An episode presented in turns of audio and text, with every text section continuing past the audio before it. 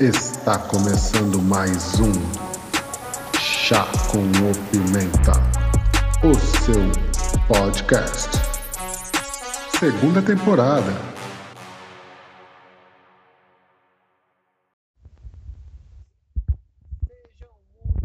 Bem-vindos, amantes da música.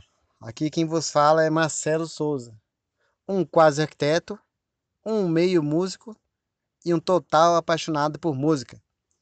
Hoje vos falo da mini resenha, aquela mini resenha aquele que eu tenho trazido nos últimos podcasts, que é trazer um pouquinho de um disco, né? Porque em 15 minutos é pouco, mas um pouquinho do disco para atiçar um pouco a curiosidade de vocês e fazer com que vocês tenham acesso a algo muito bom.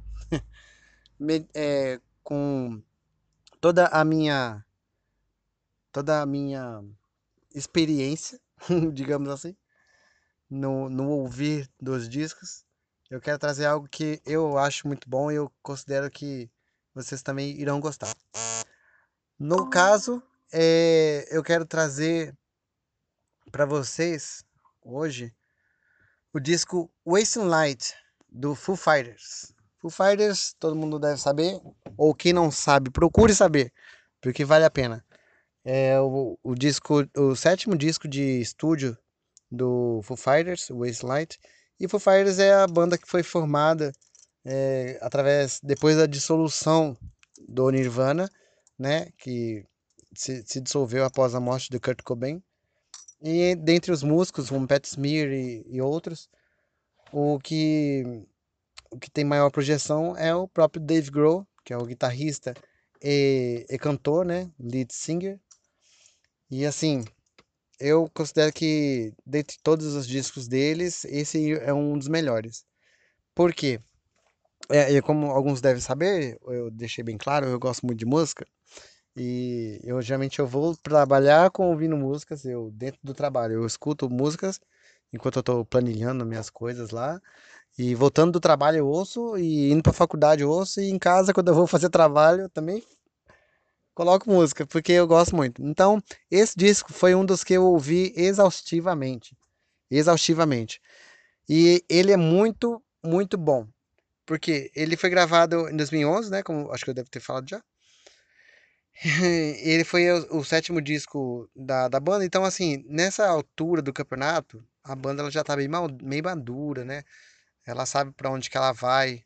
Ela sabe o que, que ela quer imprimir como característica no seu som tudo mais. E esse disco ele foi gravado é, em 2010, foi gravado em 2010 e lançado em 2011. Então acho que ele foi gravado no estúdio mesmo, levou 3 a 4 meses, porque boa parte dele foi gravada durante a turnê do Echoes, Sound, Silence and Grace. Acho que eu acertei. Deve ser essa, essa sequência. E foi um disco anterior. E o produtor, que eu sempre vou falar do produtor porque é um cara que ele é co-participante do disco, às vezes ele fica de, de espectador, né? Ele fica no, nos bastidores, mas é uma pessoa que tem grande participação no sucesso do projeto, que foi o Butch Vig. Butch Vig é um produtor excelente, ele teve seu ápice e assim fez o seu nome na, no cenário musical quando ele fez a produção do próprio Nirvana. Ele participou da produção do Nevermind, que todo mundo deve conhecer, a China conhece Never, o Nevermind.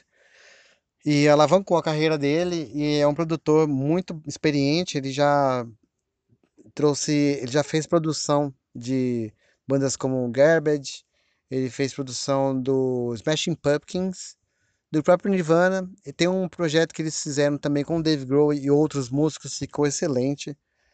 Então, é, ele foi co-participante e muito influente na no sucesso dessa gravação aí. Então, direto para as músicas né, do, do álbum, eu trago para vocês desde o comecinho, na sequência, né? O álbum é cheio de hit, cheio de hit. Tem muita música boa. Que negócio de você comprar um CD antigamente, para quem comprava CD, né? Que nem eu, que é mais velhinho. Comprar um CD às vezes por causa de uma ou duas músicas, é, acabou aqui, porque aqui tem muita música boa. Uh, as músicas, ela tem um caráter bem legal, eu achei. Ela, se você for tratar de um no geral, ela fala muito sobre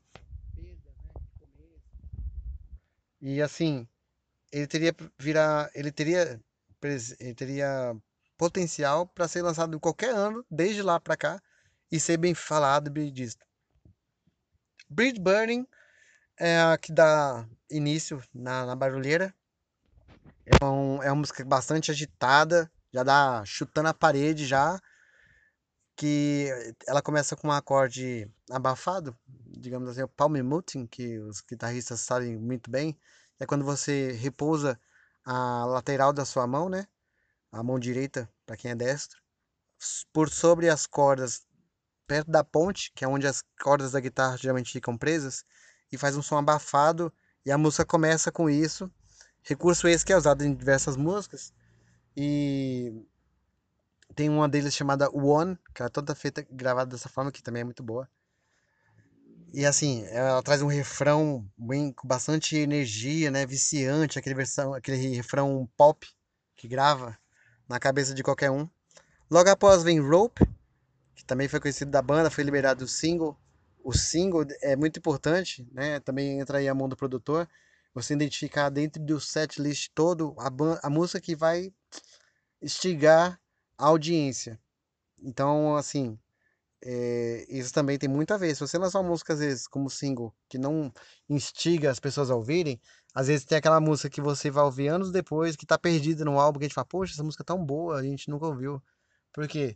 Não foi chamada atenção a nós, pelo álbum inteiro, porque acho que o, o single foi mal escolhido. Então, aqui foi um acerto em cheio, que Hope é muito boa.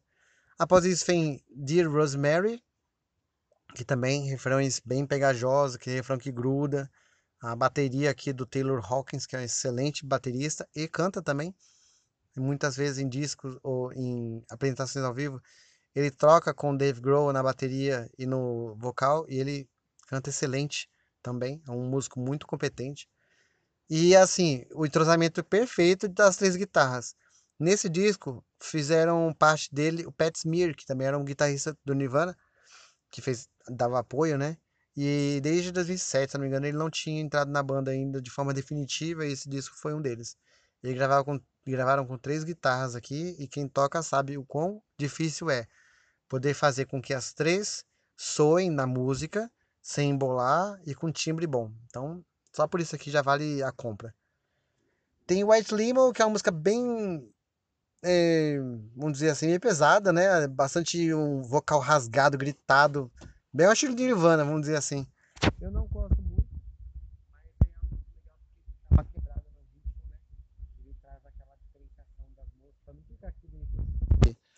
no Creed acontece muito. Se grava a música do começo ao fim com a mesma entonação. O álbum do começo ao fim com a mesma entonação. Então você nem sabe quando passou de uma música para outra. Aqui ela já dá essa quebrada. Após isso vem a Landria, que a letra é maravilhosa, a, harmonia é muito boa, muito bem feita, tudo encaixadinho. Ao vivo ela costuma ser melhor do que no disco até. É uma, uma situação engraçada e eu acho muito bom quando isso acontece. Depois vem These Days. These Days é uma música espetacular. Ela e outra aqui do álbum chamada Walk, que eu acho que é a última, que fecha o disco de uma forma primorosa. E eu acho que seria excelente para abrir e fechar qualquer disco. Porque a letra ela é muito, muito, muito bonita, muito excelente. assim Ela traz uma reflexão é, da vida que eu recomendo que todos imprimam essa letra e coloquem na frente do computador quando chegar no trabalho ou na hora que for escovar os seus dentes. Peguem ela, coloquem ela do lado, porque ela é muito boa. A letra é boa e assim a música então nem se fala. Muito bem cadenciada e tudo mais. Tem Back and Forth, que é a música também que deu nome ao documentário de que conta a história da banda em 2011 também. Música boa. Tem A Matter of Time e Miss the Misery, as duas são bastante com bastante energia, né? Você já ouve logo na primeira ouvida, você já sente a pegada do disco.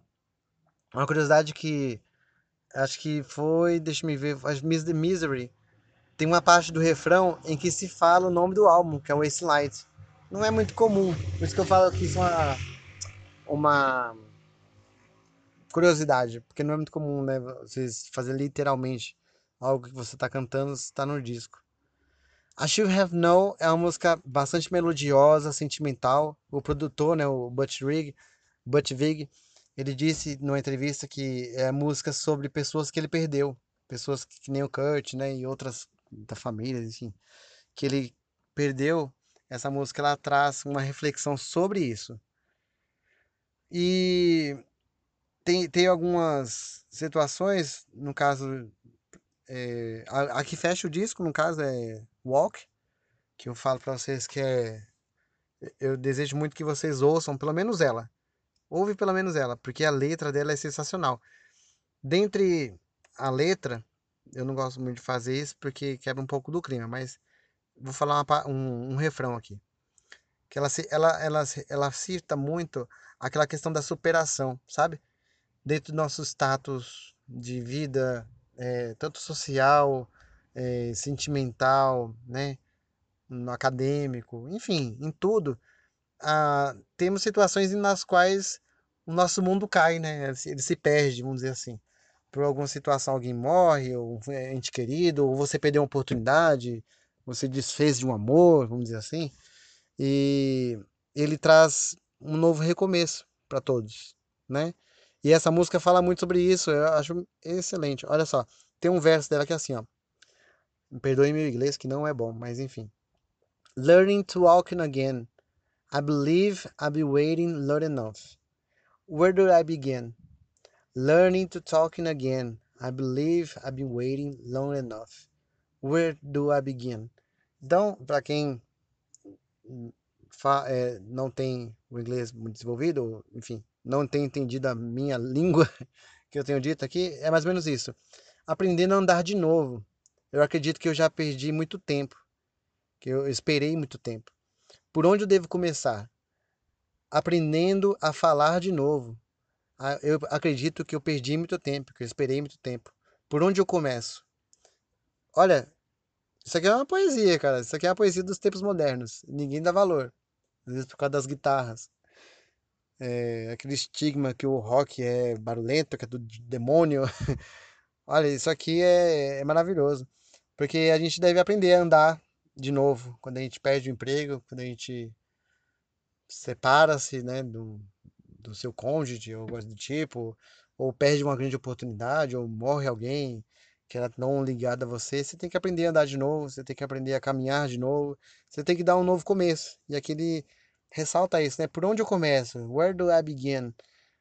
Olha, leiam essa letra inteira, ouvindo junto com o disco, que vocês não vão se arrepender. Por hoje é só. Agradeço muito. Mantenham-se antenados aí no Spotify, no Anchor, no, no Chá com Pimenta. Não nos dê aquela moral. Não, não nos deixe. E é só. Muito boa noite, tarde ou dia para todos. Fui!